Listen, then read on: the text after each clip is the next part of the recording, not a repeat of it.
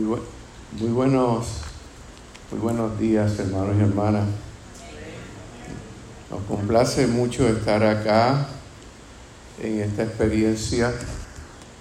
En primer lugar, nuestra gratitud, mi gratitud a el pastor y a Felicita por la invitación y mi reconocimiento a esta iglesia, a los hermanos que nos observan virtualmente por tomar esta iniciativa de afirmar eh, esta semana el cuidado de la creación. Así que mi, felicitación, mi gratitud y con mucha humildad eh, recibimos y aceptamos esta invitación. Me acompaña hoy mi prometida, eh, Marín Quiñones, ella es anciana gobernante de la Iglesia Presbiteriana en Puerto Rico y eh,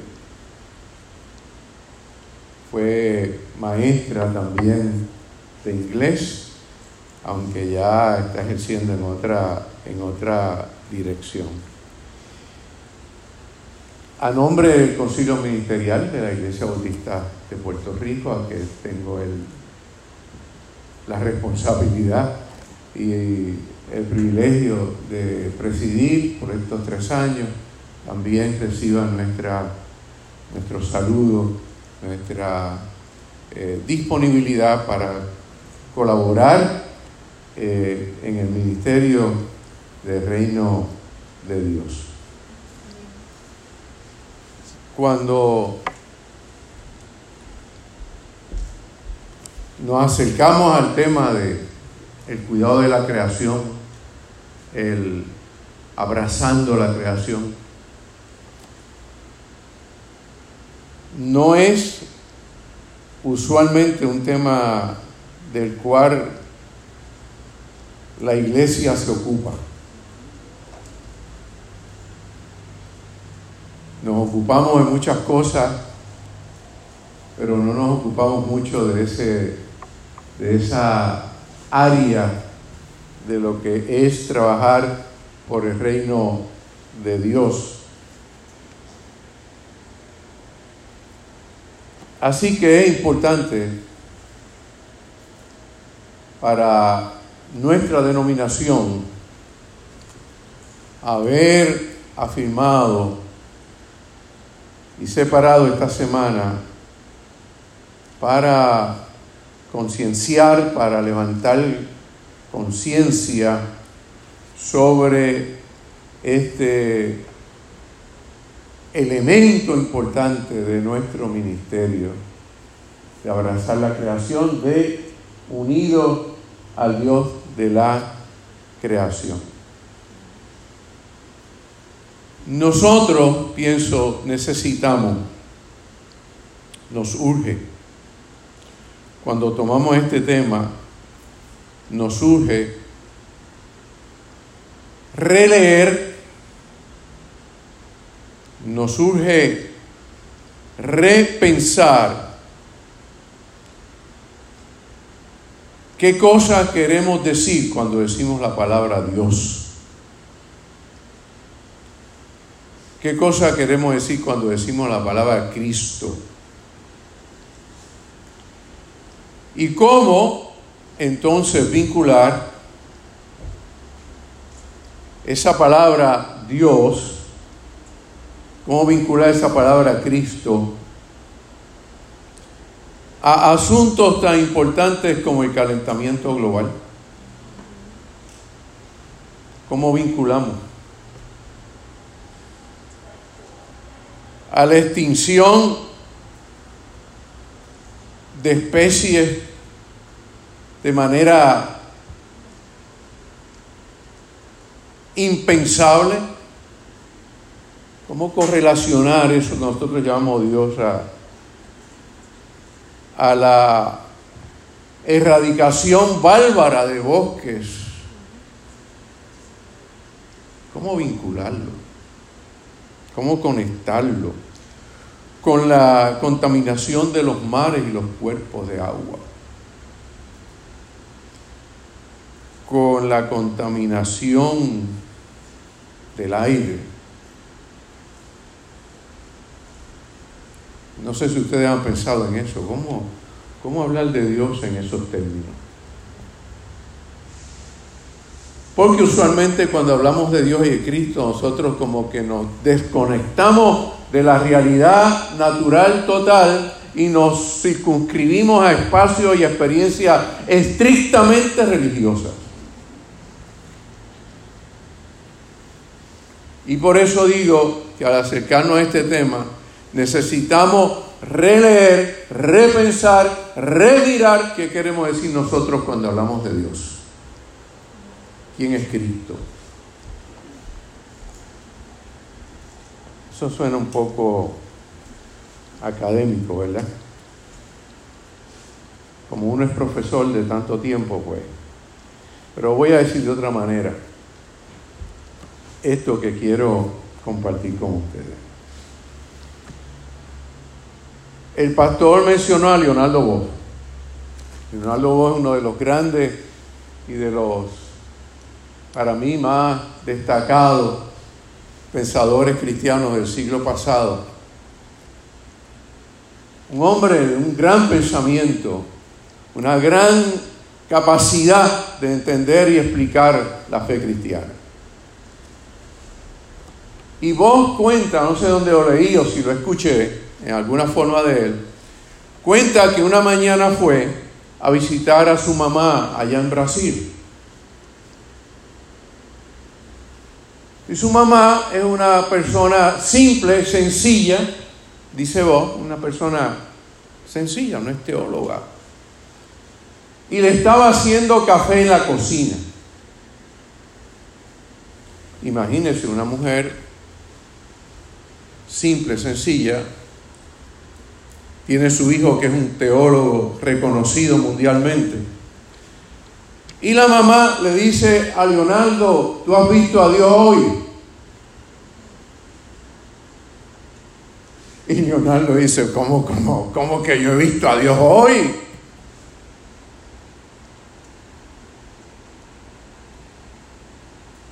Y la mamá le contesta, ¿y tú que eres un teólogo? No me puedes decir ahora que no has visto a Dios hoy y yo lo estoy mirando.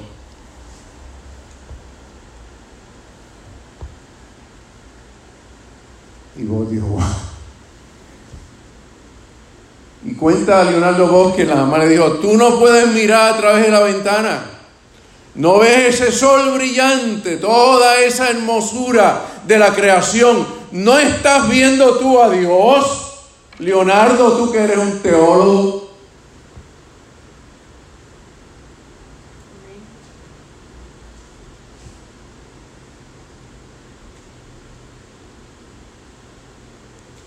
A veces parece ser que los cristianos padecemos de miopía.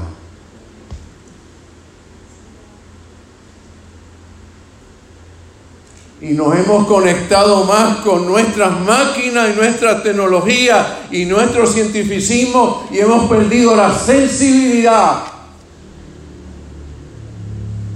de amar y apreciar a Dios en medio de la creación.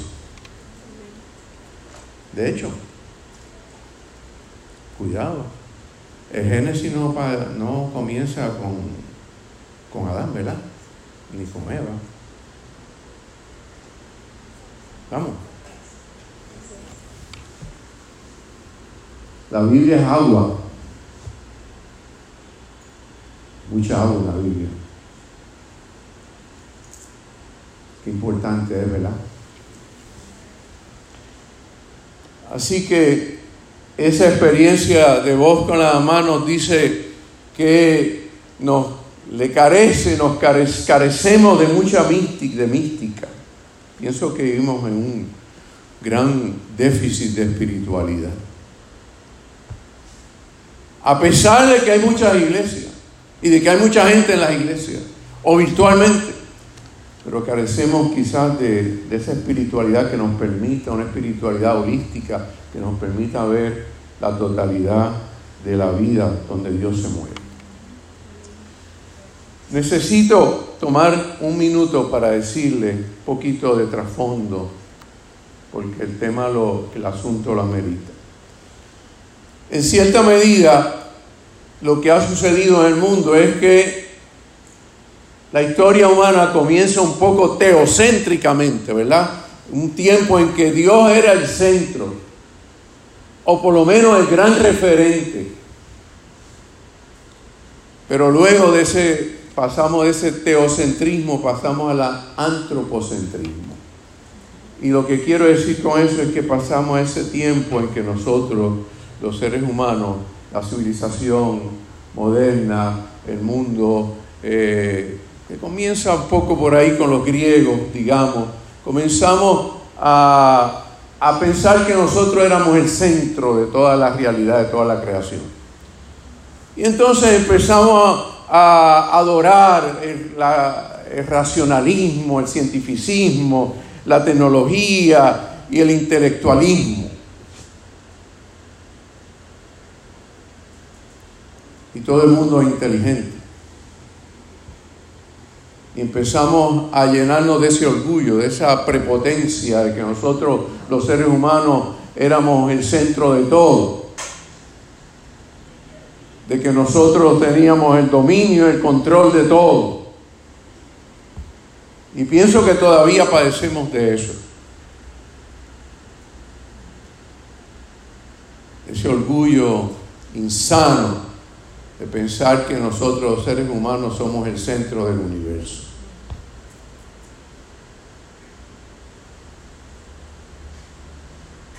De pensarnos que tenemos el control, el dominio y que podemos disponer de todo lo que hay en la creación a nuestro antojo. Y a los cristianos católicos y protestantes tenemos parte de esa factura.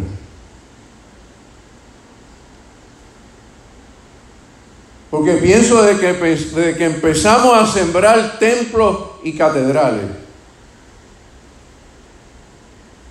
y desde que empezamos a adorar el dinero, yo pienso que el día que las iglesias empezaron a tener millones de dólares, perdieron el sentido de lo que es el Evangelio. Y hemos sembrado más templos y catedrales que árboles, que lugares de agua, que rosas y flores. Mala costumbre que la cogimos de los romanos, de los griegos y de los hebreos también.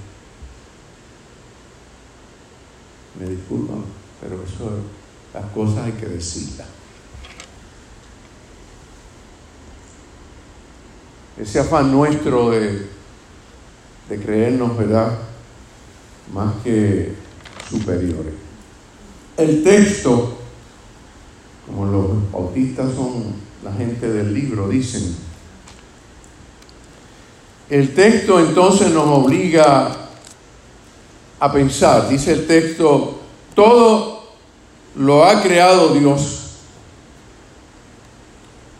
por Cristo y para Cristo. Cristo existía antes que hubiera cosa alguna. Todo tiene en él su consistencia. Estoy leyendo la Biblia hispanoamericana versión interconfesional. Un poquito diferente quizás a la que ustedes tienen.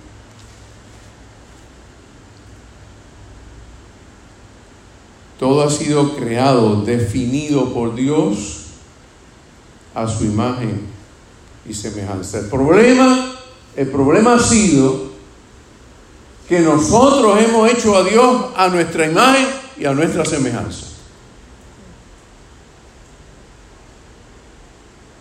Nosotros hemos convertido a Dios a nuestra imagen y semejanza. En lugar de nosotros funcionar y mirarnos a semejanza, imagen del Dios de la creación y de la vida, nosotros hemos invertido e hicimos a Dios a nuestra imagen y semejanza. Y lo que está diciendo el texto entonces es que no podemos nosotros creernos que tenemos y que somos omnipotentes. Y por eso pensamos que hemos vivido y vivimos un mundo en que nosotros, esta cultura nuestra que nos guía y que nos informa, nos hace pensar que somos omnipotentes. nos lleva a pensar de que tenemos una supremacía y que muchos nos gusta esa palabra, ser number one, la supremacía.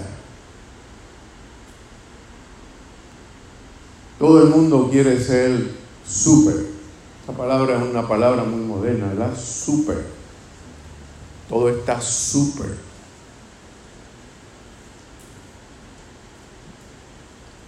La palabra brillante. ¿Ha escuchado la palabra? Eh? Todo el mundo. Brillante. Control. Dominio Y hemos perdido entonces el sentido auténtico de lo que es verdaderamente la creación y lo que es Dios y lo que es Cristo, porque Cristo significa una nueva manera de ver la vida, una nueva manera de ver todo lo creado. Cristo significa un nuevo carácter de lo que es la creación.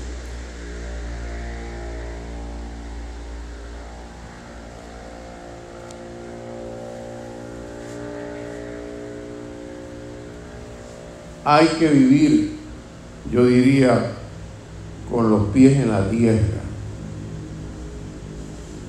Hay que tener una idea más profunda de lo que ese texto quiere decir. Todo lo ha creado Dios por Cristo y para Cristo, en Cristo, y todo tiene consistencia en Cristo. Voy a ponerlo, parafrasearlo de otra manera. Y pienso que esa es la clave de este texto. Todo lo ha creado Dios con amor. Y todo lo ha creado Dios por amor. Y todo lo ha creado Dios para el amor. Vamos a llevarlo a otro nivel. Todo lo ha creado Dios con ternura. Todo lo ha creado Dios con empatía. Todo lo ha creado Dios con conexión, con vínculo. Y eso que quiere decir para mí el texto, en Él todo tiene consistencia. En Cristo todo está coherente. El problema ha sido que nosotros no hemos desvinculado. Hemos mirado la creación, hemos mirado el producto de lo creado como una mercancía. Hemos mercadeado la creación de Dios. La hemos utilizado para el enriquecimiento de unos pocos y hemos atropellado y explotado la creación de una manera salvaje.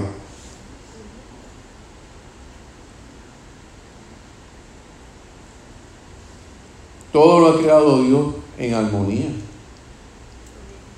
Todo lo ha creado Dios para que haya sincronía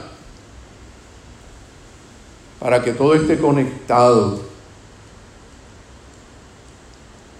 Toda la realidad trágica de la naturaleza y del ambiente y, de y toda la caída de la, de la, salud ecológica del mundo se debe a que nosotros, particularmente la civilización moderna, tecnológica y científica, ha fracturado el vínculo del sentido de lo que es la conexión del ser humano con todo lo que le rodea.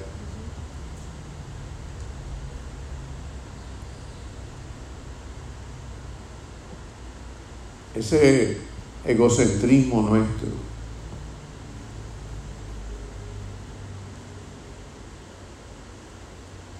Esa falta de de compasión con la creación.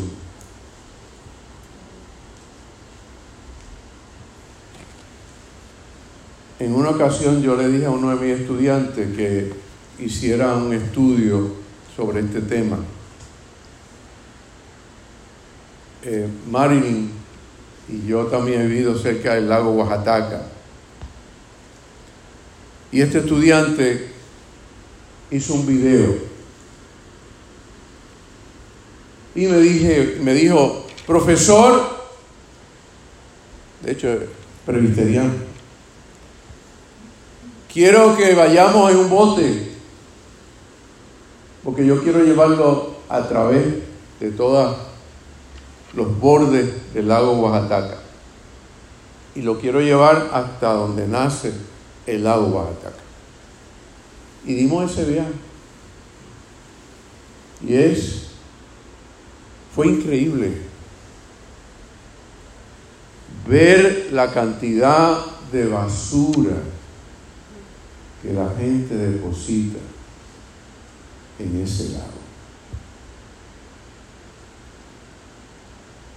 Aparte de la negligencia de los gobernantes de este país, que le gusta mucho hacer coliseo y cancha.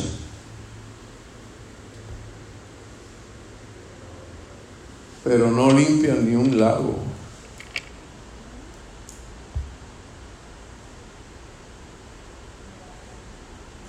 Dragan.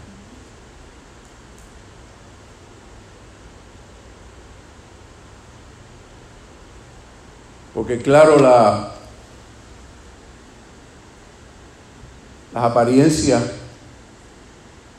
engañan y como las apariencias engañan, pues es bueno engañar, falsificar. Yo pienso que lo más importante en esta semana es sensibilizar.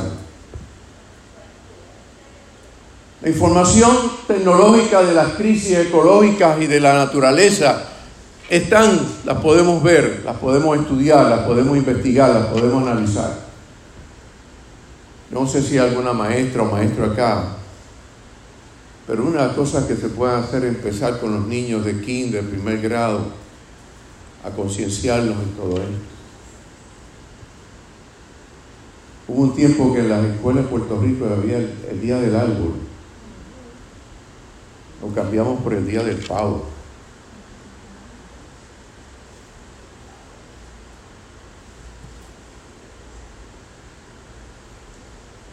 Hace tiempo fui a una escuela en el área de entre Calle y Bonito, algo que me agradó de esa escuela es que cada salón tenía al frente un jardín, ya fuera de vegetales o de flores. Porque vivimos un mundo en que la gente le gusta ver más una lavadora que una mata de rosa, parece ser.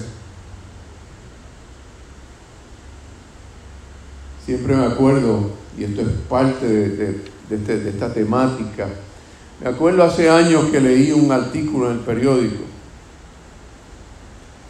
donde un intelectual inglés fue a la India y le dijo a un brahman hindú, a un, que vendría a ser un gran líder espiritual, le dice, ustedes en la India están bien atrasados. Mira, observan las vacas por ahí y no tienen, ustedes están bien atrasados. Y el sacerdote hindú le dijo, lo que sucede es la diferencia esencial entre nosotros, y vean que el inglés era, ¿verdad? Viene del mundo cristiano civilizado. Le dice, lo que sucede es que cuando ustedes mueven su mirada hacia arriba, lo que ven son edificios de cemento. Pero nosotros los hindúes cuando miramos hacia arriba vemos las estrellas y la luna. Y esa es la gran diferencia entre ustedes y nosotros. No sé si alguno vio alguna vez la película El último de los mohicanos para darle una idea de, esto, de cómo mirar a Dios hoy, ¿verdad? Cómo mirar, cómo capturar una nueva idea de Dios hoy. No sé si alguien vio esa película, un poquito antigua. ¿Lo viste? Excelente. Lo más que me gustó de esa película es que cuando comienza la película, si te acuerdas, sale un indígena mohicano, de la tribu de los mohicanos, en el norte, y va a cazar un venado. Y antes de disparar al venado, de cazarlo, porque estaba como alimento, dice, perdóname hermano venado, que tengo que capturarte. Eso parece como extraño para nosotros, ¿verdad? Pero vean la espiritualidad distinta de un indígena, de un indígena, que podía entender que todo eso que nos rodea está vinculado a nosotros, es parte de nuestra realidad, es algo que merece nuestro amor y nuestro cuidado.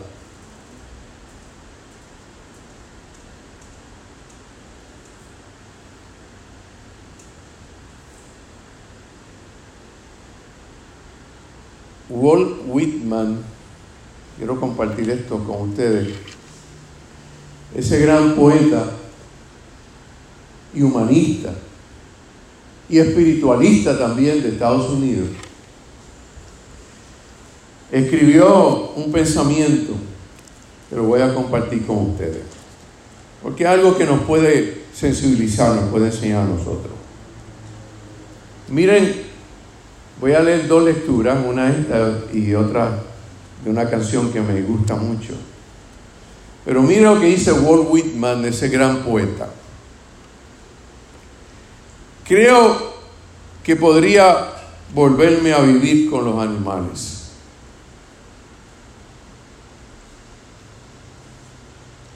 Son tan plácidos y tan sufridos.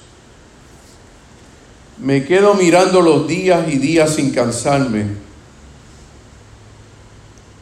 No me preguntan ni se quejan de su condición, ni andan despiertos por la noche. No tienen que usar mucha solof ni otras cosas, ¿verdad?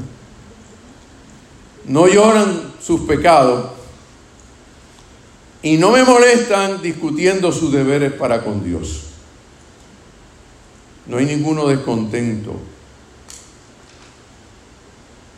ni ganado por la locura de poseer muchas cosas. Ninguno se arrodilla ante los otros, ni ante los muertos de su clase que vivieron miles de siglos antes que él. En toda la tierra, dice Walt Whitman, no hay ni uno solo que sea desdichado o venerable. Pero hay otra canción que me gusta mucho. Esta quizá ustedes la habrán escuchado, ¿verdad? El progreso. ¿Han escuchado esa canción? El progreso. Hay que leer la Biblia, hermano, pero también hay que escuchar lo que suena fuera de la Biblia. Particularmente los jóvenes. Los jóvenes, yo he sido profesor toda mi vida de jóvenes. Está bien que lean la Biblia, pero hay que escuchar otras cosas, ¿verdad? ¿Esa canción es de quién? Roberto Carlos. De Roberto Carlos. ¿Usted no ha escuchado esa canción? Ah, no, esa canción la tienen que escuchar hoy. Vayan a YouTube.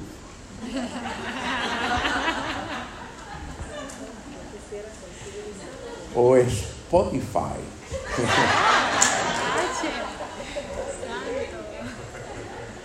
Esa canción es extraordinaria. Crítica. Crítica. Dice, yo voy a leer la primera estrofa porque enmarca el resto. Yo quisiera poder aplacar una fiera terrible. Yo quisiera transformar tanta cosa imposible. Yo quisiera decir tantas cosas que pudieran hacerme sentir bien conmigo. Yo quisiera poder abrazar mi mayor enemigo. Yo quisiera, escuchen bien, yo quisiera no ver tantas nubes oscuras arriba. No sé si han fijado, ¿verdad? Ah, Puerto Rico. Navegar sin hallar tantas manchas de aceite en los mares. Y ballena desapareciendo por falta de escrúpulos comerciales. Porque el capital es más importante que la vida últimamente. Yo quisiera ser civilizado como los animales. Yo comparto esto con mis estudiantes. Digo, no, vamos a leer esta, esta canción. Y me van a decir por qué quiere ser civilizado como los animales. Yo quisiera no ver tanto verde en la tierra muriendo. Y en las aguas del río los peces desapareciendo. Yo quisiera gritar que ese tal oro negro no es más que un negro veneno. Paráfrasis mía, no quisiera ver que esas cenizas negras son negro veneno también. Ya sabemos que por todo eso ya vivimos menos. Yo no estoy contra el progreso. Si existiera un buen consenso. Errores no corrigen otros. Eso es lo que pienso.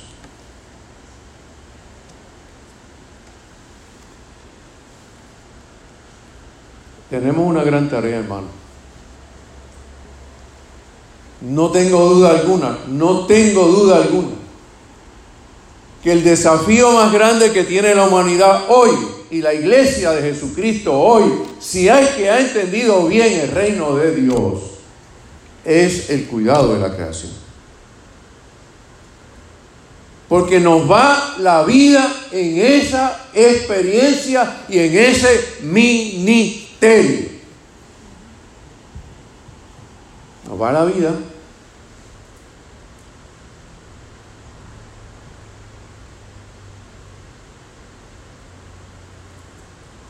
Si no tomamos medidas y acciones valientes, proféticas, proactivas, claras, sensitivas, si no desarrollamos una cultura de empatía, de conexión, de vínculo, de armonía, de integración total, holística, donde podamos vernos como parte de toda esta experiencia cósmica. Porque nosotros nosotros no somos nada en la Vía Láctea. No podemos perder esa visión cósmica. Nosotros somos un puntito en la Vía Láctea. Así que tenemos que tener una gran conciencia de cuidar de esta creación, de, de, de amar el mundo. Tenemos un gran reto de redescubrir a Cristo, redescubrir el reino de Dios, de revertir esta cultura de muerte y prepotencia en que vivimos. Que es lo que va destruyendo toda la naturaleza y va rompiendo toda la armonía y va, eh,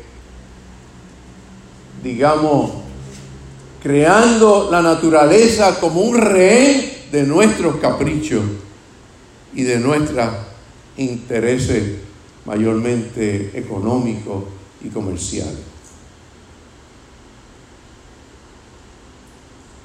Así que tenemos que hacer, como decía Roberto Carlos, Walt Whitman y muchos más, tenemos que descubrir esa nueva mística, esa nueva espiritualidad, ese nuevo sentido de que Dios nos ha colocado en esta hermosura que debe ser el planeta Tierra y todo el cosmos para amarlo, para cuidarlo y protegerlo. Tenemos que aprender ya, hace rato ya, que tenemos que volver a apreciar las nubes, volver a, mirar el cielo y las estrellas.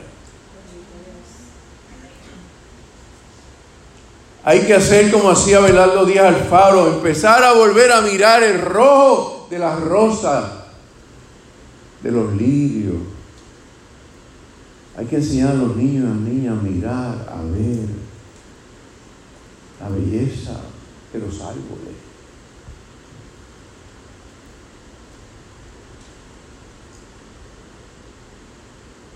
Sensibilidad, hermano.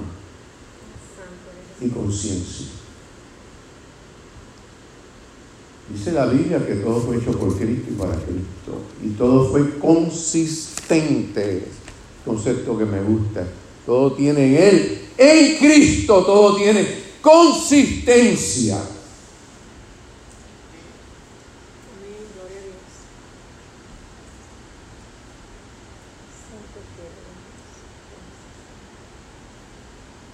En Cristo. No es nuestro ego.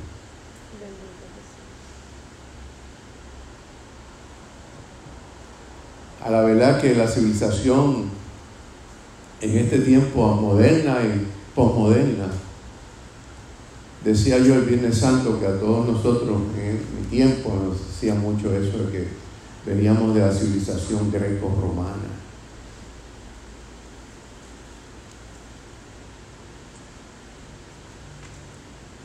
Es que los griegos y los romanos eran unos bárbaros. Y a mí me empezó a preocupar eso. Yo no puedo venir, yo no puedo, tomar esa herencia. Y cuidado con los hebreos porque es en Cristo y por Cristo donde tenemos que centrar nuestra vocación y nuestro amor. Dios creó todas las cosas por amor, para el amor y en el amor. Así que necesitamos ternura, empatía, vínculo, conexión y una relación armónica, creativa, sensible, espiritualidad profunda de nuestra realidad como seguidores y proclamadores del reino de Dios y su justicia. Bendiciones.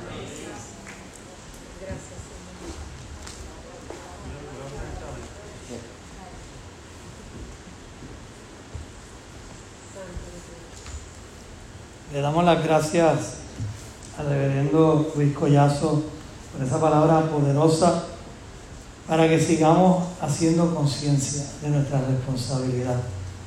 Toda esta semana vamos a estar hablando de este tema, vamos a estar profundizando en la palabra del Señor, que es lo que el Señor demanda de cada uno de nosotros.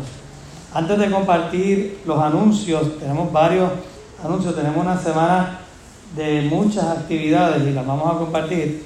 Pero primeramente yo quiero compartir con ustedes algo muy importante. Ustedes en el programa, donde están todos los hermanos que ponemos en oración, que tienen situaciones de salud, hay una nota que dice importante. Usted la tiene ahí en una letra bastante grande. Y ha estado saliendo desde que la iglesia abrió sus puertas en el mes de junio. Y si usted lo ve, lo que estamos diciendo ahí, que aquellas personas que reciban familiares de Estados Unidos, estamos agradeciendo que usted guarde una cuarentena. Yo sé que en el día de hoy usted se sorprenderá que la iglesia esté un poco más vacía. Y es que ahora esta nota le vamos a añadir que aquellos que hayan compartido con personas que han estado positivos a COVID-19, que usted lo sepa, por favor llame, sea a la hermana presidenta o a este servidor que usted manténgase por lo menos una cuarentena. Usted me diga, no es que salí negativo, me hice la prueba tres días cuatro días después. Tenemos hermanos que han salido negativos en pruebas de cinco o seis días y diez días después han salido positivos. Así que vamos a guardar este protocolo para el bienestar de quién? De nosotros como congregación, de cuidar la salud de cada uno de ustedes. Así que la semana que viene van a ver que le vamos a añadir que si usted ha compartido con alguien, por favor notifíquelo. No se quede callado, no llegue aquí, porque si creamos una emergencia va a ser la situación un poco más difícil. Damos gracias al Señor que el único día que estamos abriendo el domingo, y damos gracias al Señor que tenemos una muy buena asistencia a distancia, y vamos a cuidar nuestra congregación y queremos cuidar la vida de cada uno de ustedes. Estar vacunado no nos hace exento de contaminarnos. Y es bien importante que podamos entender eso.